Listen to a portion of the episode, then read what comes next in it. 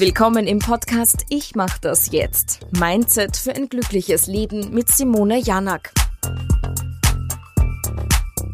Wer viel schläft, ist schön. Ja, das besagt jedenfalls der Schönheitsschlaf. Und ich glaube auch tatsächlich daran, denn wenn man eine Zeit lang durchgehend viel schläft, dann sieht man einfach viel erholter aus. Aber zuerst in den Anfang.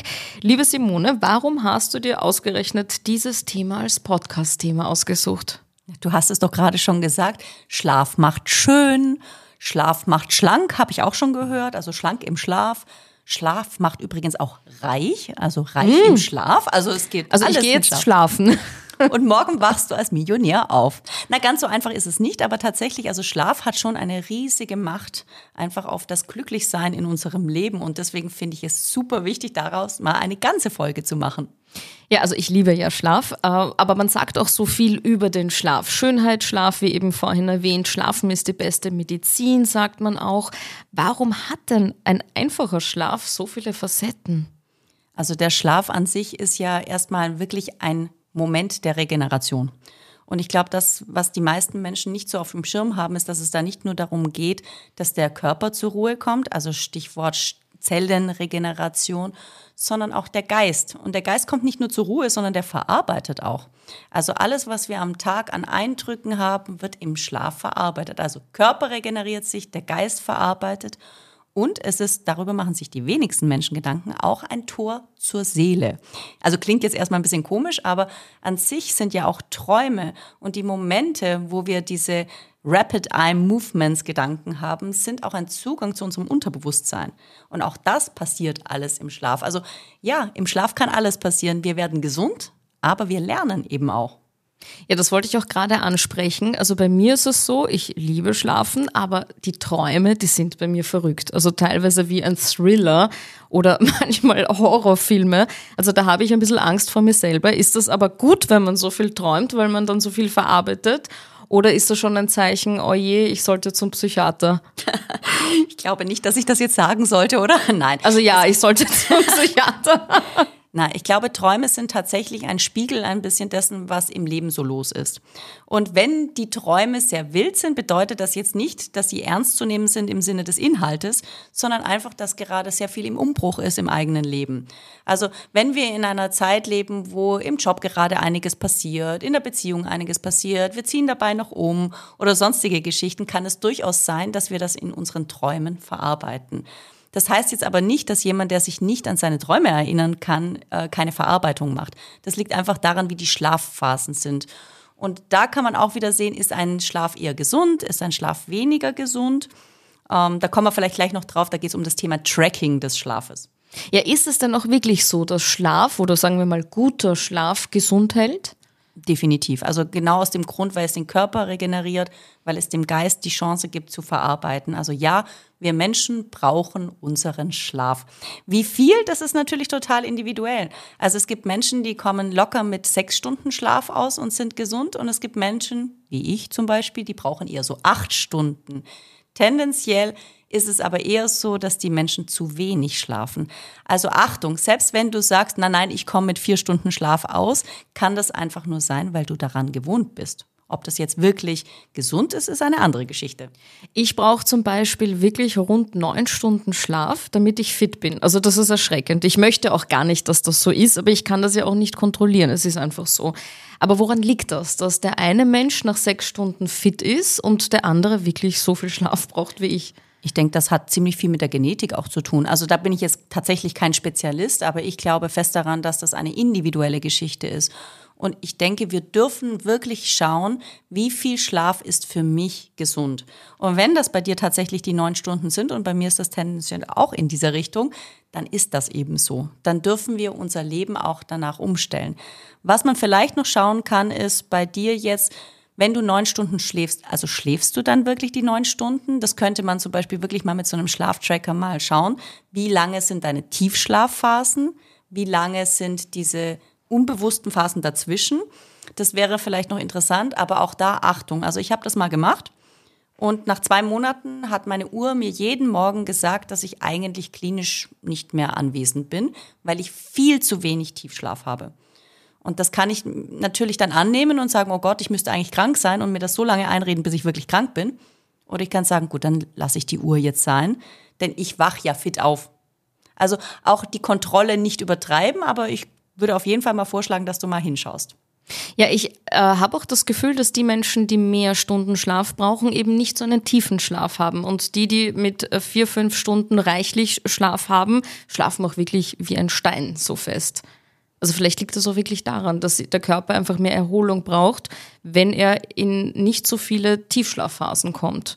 Also ich glaube, pauschalisieren können wir es generell nicht, aber es ist wahrscheinlich schon so, dass es Menschen gibt, die schneller in den Schlaf fallen, tiefer in den Schlaf fallen und vielleicht dadurch auch weniger Zeit insgesamt schlafen dürfen. Das ist auf jeden Fall möglich, ja. Würdest du denn sagen, man sollte sich auch am Wochenende den Wecker stellen oder soll man einfach wirklich ungezügelt schlafen. Ui, da kommen wir zu einem spannenden Thema. Ich glaube, das könnten wir mal tatsächlich als separaten Podcast machen, nämlich das Stichwort Bio-Uhr und der eigene Rhythmus. Weil davon halte ich persönlich erstmal gar nichts. Denn wir haben ja einen Rhythmus und nur weil der teilweise von der Gesellschaft oder unseren aktuellen Jobs in eine gewisse Richtung gedrängt wird, heißt das ja nicht, dass unser Biorhythmus nicht eigentlich ein anderer wäre. Also wenn du den Eindruck hast, es tut dir gut am Wochenende auch mal länger zu schlafen, dann tu das. Man hört ja auch immer wieder von Freunden oder Bekannten, oh, ich schlafe so schlecht in letzter Zeit und es gibt so viele neue Produkte in den Apotheken für einen besseren Schlaf. Woran liegt das denn, dass man gefühlt, je älter man wird, auch irgendwie schlechter schläft? Ja, das ist schon spannend. Ne? Also wenn man bedenkt, dass Menschen am Morgen aufstehen, sich den ganzen Tag über literweise Koffein reinschütten, um wach zu sein um dann in der letzten Stunde des Abends sich noch einen weiteren Liter Rotwein reinzufahren, damit man wieder runterkommt, dann ist es ähnlich wie mit den Mittelchen, die man in der Apotheke kaufen kann. Also ich glaube, es liegt sehr stark daran, wie unser Alltagsleben eigentlich ist. Also vielleicht jetzt mal so ein bisschen einzusteigen. Das, was verantwortlich ist für den Schlaf, ist das Melatonin. Das kennt eigentlich jeder. Und der Gegenspieler dazu ist das Cortisol. Und Cortisol wird ausgeschüttet, wenn wir Stress haben. Also ist überhaupt nichts Schlimmes, ja, ist super macht uns leistungsfähig, lässt uns arbeiten. Das Problem ist, wir sind auf so einem dauerhaften Cortisol-Level, dass der am Abend auch kaum mehr abgebaut wird. So, was passiert dann? Der Melatoninspiegel wird nicht aufgebaut und wir sind irgendwie überhaupt nicht müde. Und jetzt könnte ich sogar noch eine Schleife machen und sagen, warum wird denn der Melatoninspiegel nicht aufgebaut? Nicht nur wegen Stress, sondern weil wir auch noch im Dunkeln, wenn wir eigentlich schlafen sollten, vor dem Handy hängen oder vor dem Fernseher, also Stichwort Blaulicht, das sagt dem Kopf, aha, Melatonin brauchen wir nicht, weil es ist noch nicht Zeit zum Schlafen. Und all das führt dann dazu, dass der Körper überhaupt nicht eingestellt darauf ist zu schlafen. Und schon alleine das macht einen riesigen Unterschied.